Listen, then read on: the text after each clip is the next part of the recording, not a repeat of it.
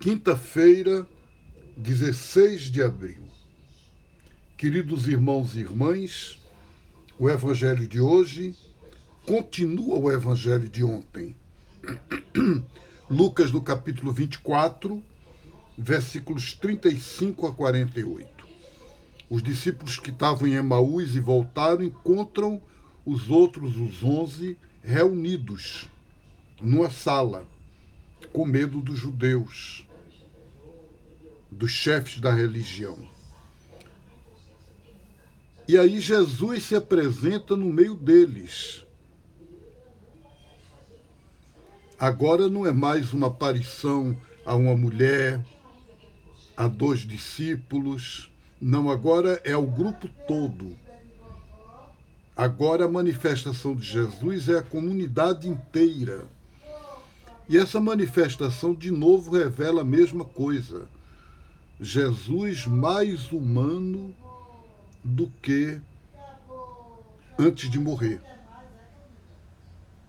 Ele mostra o lado ferido, as mãos com sangue, com ferida, ele não é um Cristo vitorioso que superou tudo, que está noutra, que está tudo muito bem.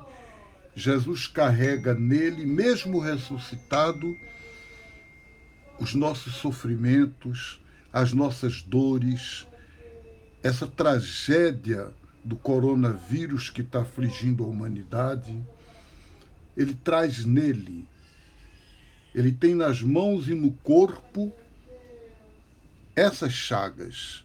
Jesus ressuscitado aparece hoje à nossa comunidade, contaminado, quer dizer, com a doença, mas ao mesmo tempo de pé, resistente, nos dando força para vencer, iluminando os médicos, enfermeiros e pessoas de saúde para encontrar a saída, para descobrir a vacina então é assim que nós acreditamos que Jesus se manifesta ressuscitado à comunidade.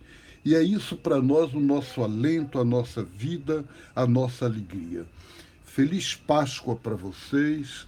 Celebremos a ressurreição de Jesus na vida real da gente, no cotidiano das nossas vidas.